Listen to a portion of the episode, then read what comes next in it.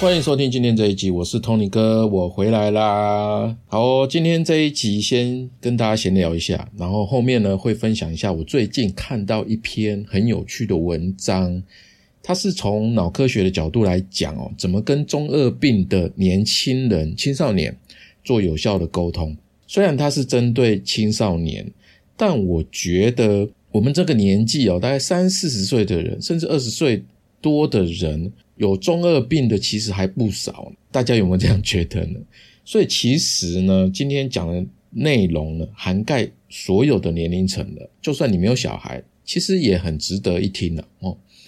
上一集呢，我有讲说中秋节我会去烤肉嘛，其实我们是一群人跑去新北市的三峡有木国小两天一夜露营。大家知道有木国小吗？它就是很有名的森林小学。有没有的有木头的木有木国小，它就在三峡大豹溪的上游，有一个很有名的，就是大阪跟温泉酒店。再上去一点，开车大概呃，如果你住在新北市的话，开车大概一个多小时就会到，很近。那很多人呢不知道它是可以包场的，把整个学校包下来的，只是说它很难预约而已。那边真的很漂亮哦，就是我们这次年假呢，总共有三十几个大人加小孩。然后我们就把有木国小包下来，那真的很幸运被我们抢到场地哦。本来想说啊，预约看看就好，应该没有 没有没有被人家预约走了，没想到还真的被预约到。那重点是那一天晚上天气真的超好的，然后山上呢，你可以看到整个就是星星很多，然后月亮超亮超清楚，感觉好像很久中秋节的晚上没有看到这么亮的月亮。另外，反正。那天晚上呢，我们烤肉的地方是一整排的凉亭，但是那个晚上呢，我们忘记哦，就那边的凉亭其实是没有灯的，就一个灯都没有，所以再加上我们用的是瓦斯的那种快速炉，不是用炭火。所以没有炭火的火光，连火光都没有，所以整个超暗的，就整个暗蒙蒙，都大家都不知道烤什么这样子。那可是我们不能摸黑烤肉啊，对不对？这样烤焦了怎么办啊？万一烫伤了怎么办？那大家就很聪明的把那个手机不是有手电筒嘛，就轮流打开，这样大家那么乱照一通，这样子就很好笑哦。就是我从远远的看那一整排凉亭哦，就是你看不到人，但是你看得到手机的光。然后就觉得说，哎，怎么好像一堆萤火虫在围炉这样子，要聚在一起这样子飞来飞去的，真的还蛮有趣的。因为那个永木国小呢，它其实有一个高低差很大，但是我们凉亭是在上面，然后操场是在下面，下面就是大家去搭帐篷这样子。然后你往上看，你就会觉得哇，好多萤火虫飞在天空这样子哦。那好，那就是那天晚上就大家很开心。然后隔天呢，一大早，有的人就去溯溪。然后有的呢，因为食材太多了，就继续烤肉。然后有的在操场玩那个高空的绳索啊，小朋友啊，大部分小朋友会去玩那个高空的绳索，然后打篮球啊什么的，或者是呃，就是攀岩。我整个假期呢，真的很放松，很放松啊。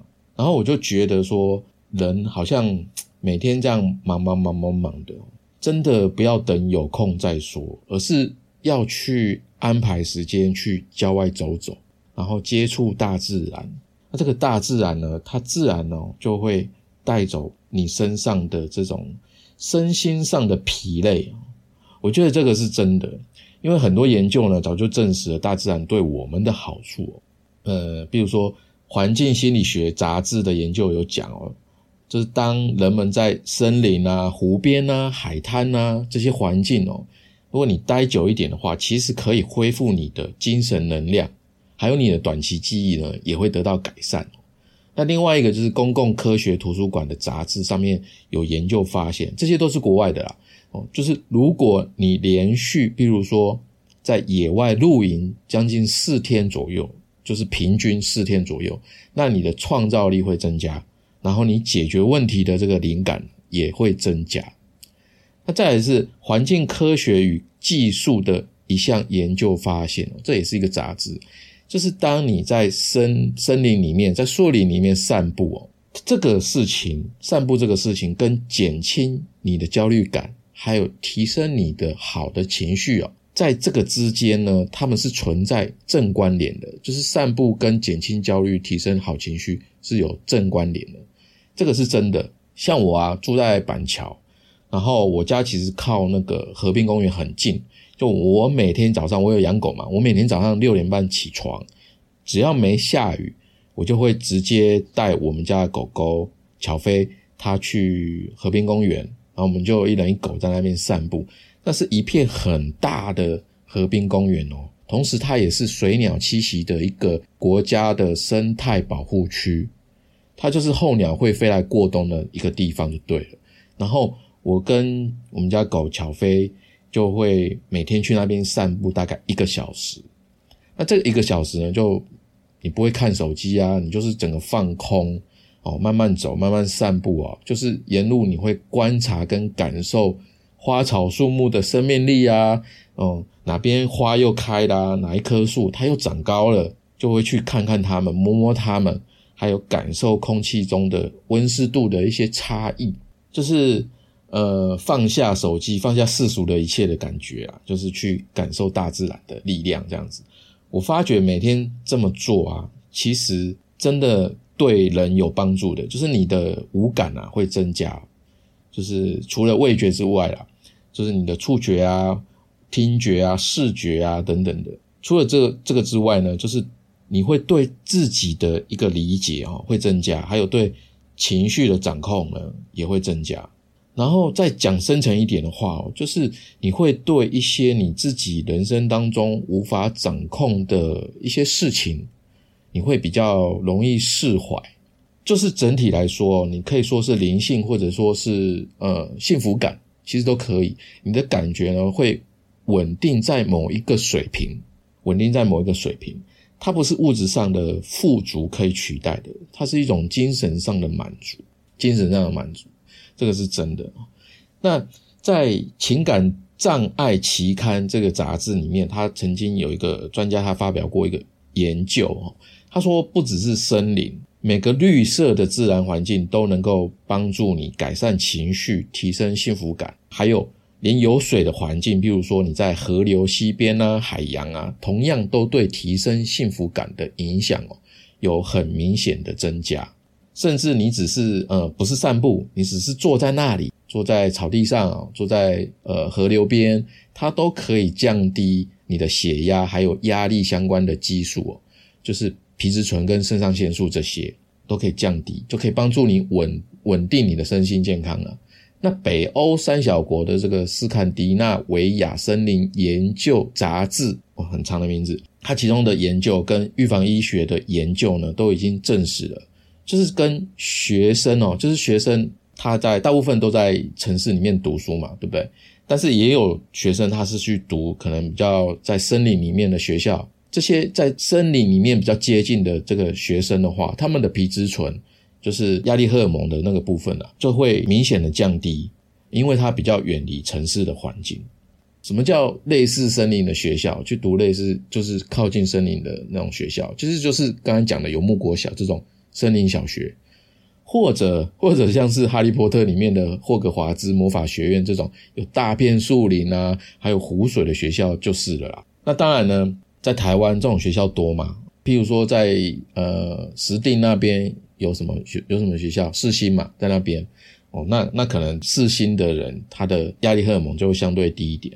当然，我们从学校已经毕业很久了，我们住在这个水泥的都市丛林，我们遇到的问题都在这里发生，我们喜怒哀乐都在这种环境里面不断的轮回哦，所以哦。我自己就想到啊，就是真的有时候啊，遇到一些好像很难熬的事情哦，很大的挑战啊，很大的难关等等哦，我们就要跳出来一下，因为你就是在那个环境里面，你怎么解决问题呢？所以你需要跳出来一下，你可以为自己呢去换个环境，去产生新的刺激，因为待在产生问题的地方去想着怎么解决问题，基本上这一个逻辑就不对啦，因为很多时候就是呃。比如说，就是我拿一个比喻啦，就是我们是一只兜圈子的仓鼠，关在这个笼子里面哦，不断的兜圈子，你跑得累死了，你还是原地打转。这就是为什么很多养仓鼠的人都会说，我家的仓鼠整天都想要从笼子里面逃跑，对不对？你看，连仓鼠都知道要为自己换一个地方，为什么人不知道呢？你这么想的话，其实，哎，真的哦，让我们遇到一些事情的时候，我们要换个环境，哦，产生新的刺激，就会有新的想法。当然了，如果你想要提升，成为更好的人，就不必说等到难过、悲伤、心情不好、压力大的时候才去郊外走走。我们更可以做的是说，哎，主动对自己好一点。你可以替自己先安排一个固定的时间，一天也好，一周也好。哦，或者是一个月也好，每天半小时也好，哪怕只是十分钟，让自己跟大自然可以保持一个连结。我相信，就是大自然呢，这个源源不绝的力量哦，它就会定期的回馈给你，让你的身心灵呢可以保持一定的力量来保护你自己。OK，这就是一些心得、一些想法。好。那接下来呢，我想要跟大家分享哦，从脑科学的角度来讲，怎么跟有中二病的人做有效的沟通呢？好，这个今天呢讲这个啊，我我们在烤肉的时候啊，就是有很多妈妈嘛，他们在聊自己的小孩怎样怎样怎样啊，就是一堆抱怨呐，抱怨自己小孩。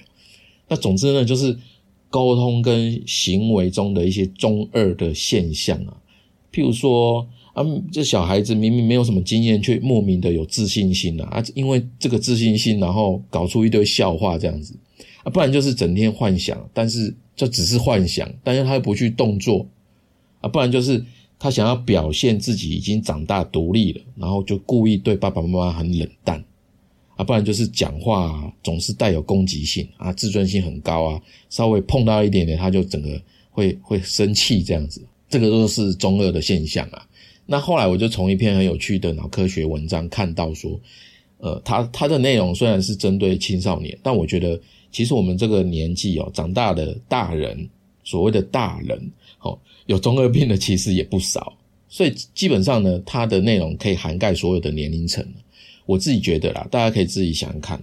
那中二病是什么呢？我们还是先来讲一下，就是反正就是这个是日本学者发明的一个名词。他是在说呢，一个人长长到差不多国中二年级的时候，就很容易有叛逆期。叛逆期就是唯我独尊啊，什么都先考虑自己啊，容易有幻想啊，过度自信啊，以为别人都喜欢他，自己很有魅力，然后很容易怀疑别人啊，特别容易批判社会。那现在除了中二病之外，还延伸出高二病，就高二读高中二年级。这个是什么意思？就是说，他他可以说是大人版的中二就对了。你可以，你可以这样子去联想他就对了。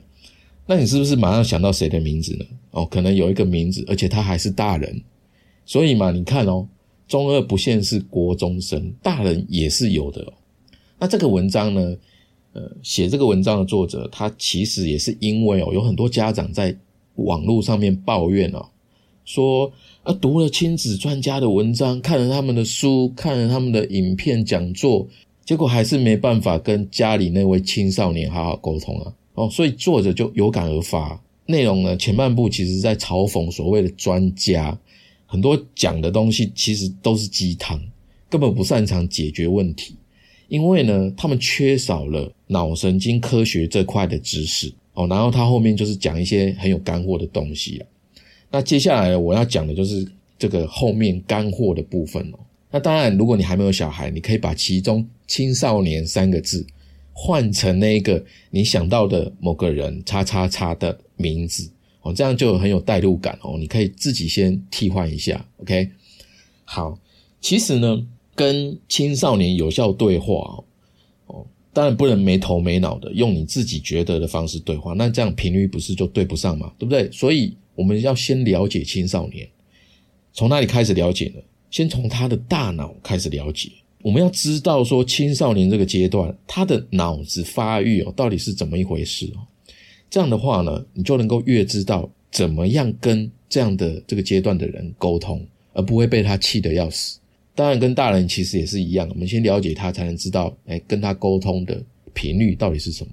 那人类呢，基本上就是透过人体的基本五感来过生活的，就是视觉、听觉、触觉、味觉，还有嗅觉，对不对？除了嗅觉之外哦，所有的其他的四个感觉呢，感觉传过来的讯号都会先传进大脑中的视丘这个部位，呃，视觉的视哦，山丘的丘，视丘这个部位，我们可以把视丘看作是一个大门。进入大门之后呢，这个讯号呢就会传去其他的部位去做处理。那传出视丘的讯号会分成两条路，一条呢直接传入杏仁核哦，另外一条呢先传入前额叶，然后再传到杏仁核。所以第一条比较快到杏仁核，因为它是直接的嘛。那第二条呢就绕了点路。那为什么大脑要这样设计呢？对不对？我们先来了解一下。简单讲的话，就是很早很早的古代哦，从古代就有人类了嘛。你想想，可是那个时候啊，到处都是毒蛇猛兽的，甚至还有恐龙，对不对？他们都比人还要大只啊，他们会把人类有时候会猎捕啊，所以很多时候来不及反应，你人是不是就挂了，就被吃掉啦？所以我们遇到危险，人类遇到危险要赶快反应啊，这时候哪需要理性思考，对不对？平常才需要理性思考嘛，遇到紧急状况的时候要先反应才说啊，要先反应才才才能够生存下去嘛，这是为了提高我们生存下去的机会。所以大脑中才会有两条处理讯号的路，一条最快，直通杏仁核。那杏仁核就是管大脑的这个情绪的部分。情绪的原型哦，它初始的设计目的就是为了人类生存而存在的一个警报器。情绪就是警报。然后情绪里面最强烈的两种感受，一个是恐惧，一个是愤怒，这两个。哦，恐惧会让我们做出逃跑的反应，愤怒呢会让我们做出要打架啊、要吵架的反应。那这个就是很简单的战或逃的机制，战斗或逃跑，这个是所有生物的基本求生机制。好，这个是第一条直通杏仁核的。那第二条呢，从视丘它会先到前额叶，然后再到杏仁核，因为这条路线呢绕了一下，所以比较慢。那很多时候。我们是需要前额叶这个理性中心来对外界的人事物进行解读、判断跟行为的一些思考，然后再下决定的。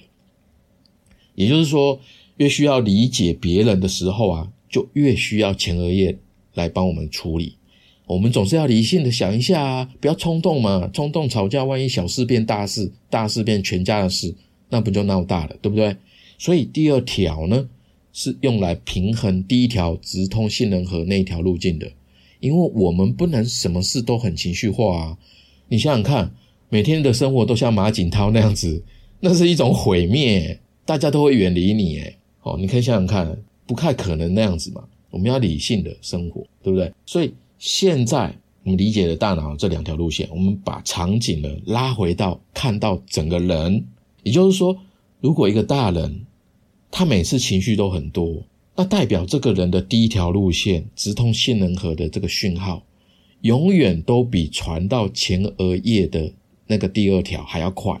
嗯，比较远的不是本来就会传的比较慢吗？哦，你可能会这样想，但是诶，没有哦，我没有说讯号传的速度两条都一样哦，所以第二条还是有可能先到的，第二条是有可能先到的。所以第二条的传递速度有没有比第一条快，就决定了这个人理性的程度。所以你看一个大人哦，如果他讲讲话总是头头是道的、条理分明的，甚至一些冲突他也能够耐着性子好好的说哦，通常这个人他的第二条先到前额叶的那一条传递讯号的速度，一定比第一条还快。所以他才会在他的外在表现是一个很冷静、很理性的人。哦，讲到这边，大家能够理解一点了吗？所以可以这么说哦，哪一边快，这两条哪一边快，等于决定了我们的个性跟命运哦。哦，从这个角度去观察一个人，真的还蛮有趣的。哦，如果你跟某个人有意见不合的时候，他跟你大小声的时候，那这个时候。你听过我这一集，你可以在心里面想，这个人的大脑是第一条比较快，所以他比较情绪化。那基本上哦，你可以想到这里的话，你的情绪多多少少可以比较缓和一点，哦，你可以比较理性一点，然后不会被他影响哦。那你在找跟他的沟通办法的时候，你寻找的方向才会是对的。后面呢，我会讲怎么沟通，怎么跟这样的人沟通了？那我们现在看青少年的部分。据一个研究显示，哦，人类平均二十岁之前，第二条的路线通常速度会比较慢，讯号从视丘传到前额叶，它这个速度呢会比较慢。这是因为呢，传递到前额叶的神经元的神经髓鞘，哦，保健出鞘的鞘，髓鞘还没有长好，它需要二十岁的时候才能够差不多长好，它是一个很漫长的过程。髓鞘是什么东西呢？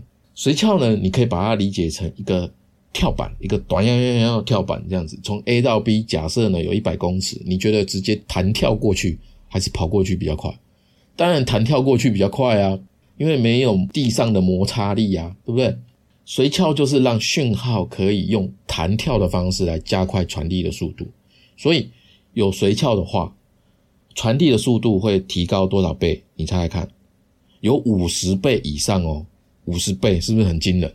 所以在二十岁之前，因为它还没长好，视丘到杏仁核的这个第一条会比较快。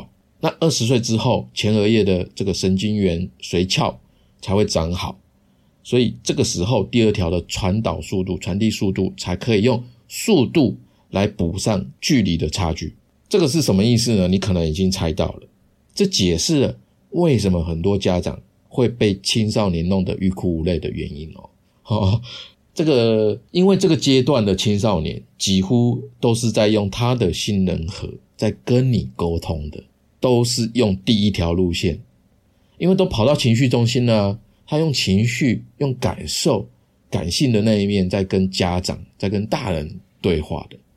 换句话说啊，就是一般我们讲的啦，讲话不经大脑，好，也是因为这个样子。很多青少年他在讲话讲完之后，才发现自己说错话。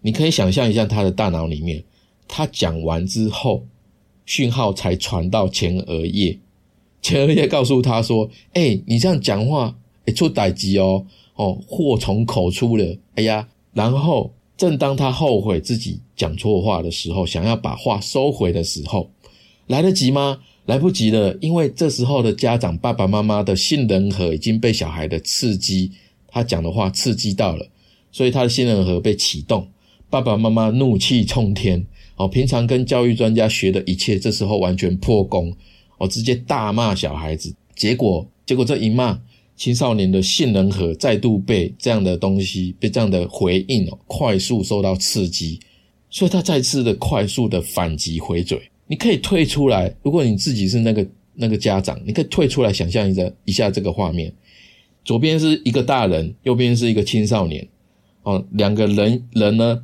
开始慢慢变成透明的，剩下两颗杏仁核飘在半空中，在那边互嘴，互相攻击。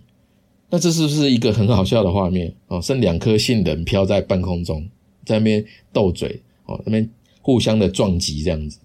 是不是很好笑？当然啦，如果你是在当下，一定觉得不好笑比较多了。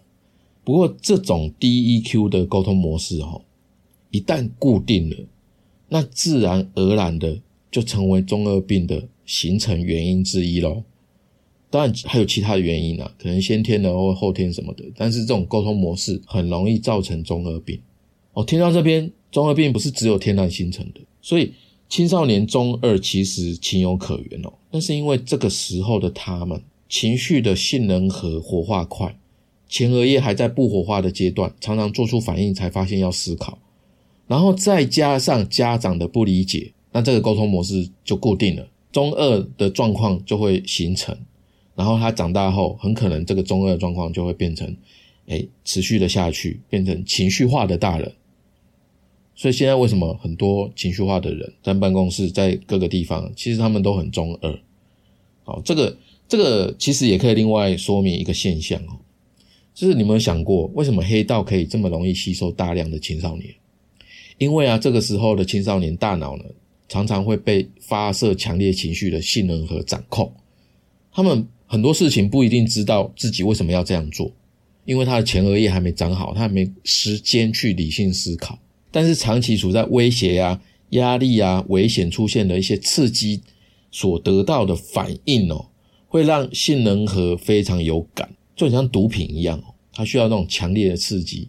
那这种强烈的感受会因为缺乏前额叶的判断能力哦，就会让这些青少年误以为这种强烈的感受就是自身的价值感、存在感。所以很多青少年会为了满足性能和而加入帮派，寻求刺激特性。哦，你可你可以理解吗？为什么这么多八加九？这不只是帮派的问题啊，像是很多意外的伤害啊、暴力事件啊、交通事故等等的发生比例最高的，都是在青少年的阶段。所以讲到这边，我们回到沟通上面来讲哦。就是大家多少可以理解为什么有的青少年很难沟通了吧？为什么有的人这么难沟通？因为你的前额叶对上对方的杏仁核，那怎么这么难沟通啊？气死了，有没有？结果你用前额叶理性的跟他沟通，讲不下去了，结果变成你的杏仁核对上他的杏仁核，两颗杏仁在吵架，有没有？所以家中有小孩的，真的要注意这个知识，这是非常重要的。OK，那在讲怎么跟青少年沟通之前，我想要再补充一个很重要的部分哦，跟刚刚讲的髓鞘很有关系。这个是关于专注力的。现在人专注力真的很缺乏，大人小孩都是。那专注力跟髓鞘非常有关系。怎么说呢？我们先来了解一下专注力形成的一个基础。好，髓鞘化就是专注力形成的生理基础过程。这个化就是一个成长的过程，转化的过程。我们大脑里面有两种神经细胞，一个是神经元，另外一个叫胶质细胞。胶质细胞它是为神经元提供养分，让它髓鞘化的。那髓鞘化就可以让神经元更好、更快的接收跟传递讯号。髓鞘化到底是什么？髓鞘化你可以把它想象成一个电线，一条电线外面包的那一层绝缘体，有没有？是白的啊，黑的、黄的啊，各种颜色包住电线的那一层，它把神经元包住。那包住神经元的目的就是把它做好保护，可以提高它传递讯息的速度跟准确率。哦，髓鞘化越好，就是那一圈绝缘体的品质要好。那那个品质好的话，传递讯号的速度才会又准又快。你想想看嘛，那个网路线，我们用比较好的网路线传递的。那网络是不是就会比较快？会哦，所以那个绝缘体长得好不好，就像那个电线外面的那一层，如果品质太烂的话，它就很容易破掉、裂掉跟断掉，有没有？那这样的话，里面的电线就会漏出来嘛。那电线漏出来，有时候就会漏电啊。漏电除了你被电到之外，那那那基本上它那个讯号有没有就不能够传递的准确，然后快速的传到目的地。那大脑也是这样啊，那这跟专注力有什么关系呢？好，你可以想一想哦，你你今天跟朋友在讲电话的时候，如果讯号断断续续的，会怎么样？你是不是就不想讲了嘛？聊天的心情就没了啊？或者是你要讲一个事情，可是就是断断续续的，你讲不清楚哦。所以你本来在跟朋友对话的这一件事情。你正在专心的这一件事情，是不是就打断？是不是就会被打断掉了？就断掉了，对不对？髓鞘跟专注力两者之间的关系，关键就在于高品质的髓鞘化过程需要不受到任何干扰跟影响。所以同理哦，我们可以用这个来想象，这就是为什么很多小孩子注意力不集中的原因，就是因为他的髓鞘化不好。所以很容易分心，他会很好动，坐不住，做事半途而废。因为这个髓鞘化的过程长达二十年哦，所以你想想，从他的幼儿时期到成为青少年时期，他这个随窍化的过程是一个很漫长的过程。那为什么髓鞘化的品质会不好呢？有一个非常大的原因是我们不知道的部分，就是家长太爱自己的小孩了。所以在不知道、无意间破坏了孩子的专注力。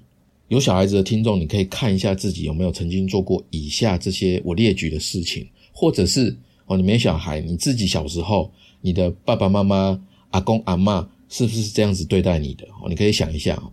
我举四个第一个呢，就是刚开始小 baby 在用手抓食物的时候，爸爸妈妈会因为这样会脏脏哦，就不让小孩子抓食物。第二个，边让小孩子玩玩具，就边喂他吃饭，或者是他边看电视边看 iPad 边喂他吃饭，或者让他自己边看边吃。孩子在玩的时候，在煮乐高、玩玩具，或者他是在跑啊、跳啊、爬啊、抓啊，在外面有有一些娱乐设施嘛。哦，一下子跑过去问他要不要喝水，哦，一下子替他擦汗，一下子问他你要不要尿尿。哦，第四个，孩子在画画啊，在在自己在那边玩沙子的时候，你在旁边指手画脚的要帮他。哦，当然还有其他我没想到的。以上呢这几种呢，其实根本上都是在干扰孩子随窍化的这个过程，他们的专注力会被打断，随窍画的过程就会被迫中断。长期下来，它就会形成一种惯性断电或者是漏电的情况。那这种惯性的外在反应呢，就是小孩子容易分心。年龄小的孩子呢，他会表现的像是呃，比如说每种玩具只有三分钟热度。那不知道的家长呢，很容易就买一堆玩具，把玩具通通放在孩子的面前，让他自己摸这个啊，或者是敲那个、抓那个的。可是孩子哦，很快就厌倦了，他会哭着开始要找妈妈。到了求学阶段的时候，去学校念书了，外在反应会是怎么样呢？会是各种兴趣都尝试一下，一下要学音乐，一下子要学学跳舞，一下子要要学画画。可是呢，每次学都半途而废，啊，不然就是他坐下来没办法专心念书，书都读不进去。可是这时候的小孩子，他没办法理解自己到底是怎么了，他就会开始用情绪来反应。那通常呢，他也会开始对自己。产生自我怀疑，哦，我讲的这些呢，都不是乱讲的哦。大家有兴趣去查“感觉统合失调”这六个字。除了先天之外的因素啦，环境还有教养的因素哦，在台湾占比非常非常之高。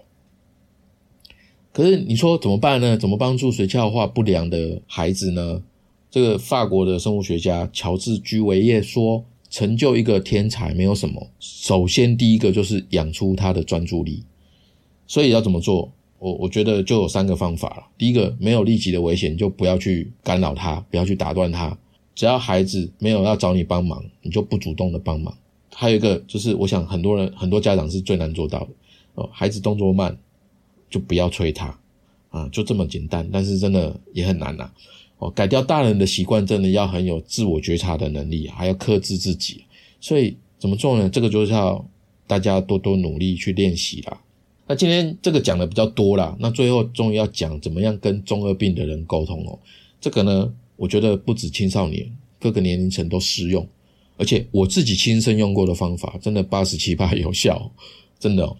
就是基本上前面讲这么多哦，认真听我的节目的人。多少可以知道，沟通的基础就是要先调整你的频率嘛。你必须让前额叶跟对方的前额叶来对话，而不是杏仁核跟杏仁核对话。所以我们自己也要自觉，很多时候我们的嘴也是被杏仁核控制的。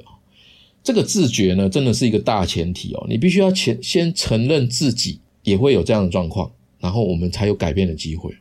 那在这个前提成立之后啊。后面的沟通才会在有自觉的状况下达成你的沟通目的。以下呢，我会列举假设对方在用性能和情绪的沟通频道的这个频率的时候，我们该怎么样跟这样的人沟通呢？这个不是绝对哦，先跟大家讲哦，这个是有提升成功的几率而已哦。第一个，忽略对方对你的态度，哦，因为你知道那个是来自于他的性能和在反应。所以你关注，把专注的焦点放在关注他要表达的内容，除非他满嘴都是脏话了，已经暴怒了哦，不然他可能在讯息当中有透露他真正想表达的重点在哪里。那第二个，给对方把话收回的机会。假设这个中二呢是你家老公或者是小孩，你可以对他讲：“你再想一下，你可以想清楚了再重新回答我，你不需要马上回答我。”但是我希望你是想清楚了再来讲，你可以类似这样的方式跟他讲。那这个呢，在外面的谈判沟通其实也很也很有效，只是说口气跟用语上就要不一样了。那他的精神呢？哦，在于说是邀请对方在仔细的思考跟确认他所要表达的，而不是告诉对方你没想清楚，你没想清楚，不是哦，因为对方已经在用杏仁核了，所以你的表达是你没想清楚的话，你会让对方觉得你是在指责或者是嘲笑、嘲讽他。如果你让对方有这样的感觉的话，那反而会刺激对方的情绪哦。除非对方脑残呐，不然就是已经暴怒了。不然通常你认真的用邀请他的精神，好来请对方再仔细的思考再讲，那他通常哦就会冷静下来，再用他的呃给他的前额叶想一时间 时间想一想，然后再更理性的来做回应。好，那第三个呢，就是如果你自己也是一个很冲的人哦，你也是比较情绪的人，在回答对方之前，你先深呼吸，然后给自己五秒钟，让子弹飞一下，慢一点回答，其实不会怎么样嘛。但是这黄金五秒对你来讲其实很重要，它其实就是在等你的前额叶收到讯号，不要那么快给，说哎哎哎，我还没到哎，你等我嘛。就是先等你的前额叶收到讯号，然后整合这些共通的资讯，把它整理一下、逻辑一下，然后之后再讲出你要讲的话。这个以上就是一个很简单的沟通解决方式，不管是对中二病的人，或者是你自己是一个情绪很冲的人也好，这是一个很好的解决方式哈。我觉得啊。沟通上面的问题啊，如果一再的发生呢，那我们就要自己去觉察，我们应该转换自己沟通的方式，因为一再发生就是一个讯号啊。基本上不断的练习自我觉察，从不习惯的感觉去练习新的沟通方法，练到你的新习惯养成，我们就可以摆脱原本的问题了。然后随着时间过去，你就会慢慢的学习到，哦，你就能够。理解人生当中的每个问题哦，其实都是你成长的养分哦，这是真的。那脑科学神经呢？脑科呃脑脑神经科学啦，脑神经科学呢，其实就是心理学的一部分啦。鼓励大家没事可以去科普一下脑科学，其实没有很难，但是对于掌握人与人之间的相处，它真的是非常非常有帮助的。OK，今天这一集呢，这是我的笔记。这是我的一些想法。如果你喜欢，留下你的感想，还有帮我留五颗星的评价，也欢迎你赞助我五十块一杯下午茶。你的支持是我持续创作的动力哦。如果你的工作职涯或者人生需要解惑、需要解决，可以在好好听你说的官网右下角私讯给我。我们今天就到这边，下周三晚上七点，小伙伴们不要错过喽！拜拜，再见。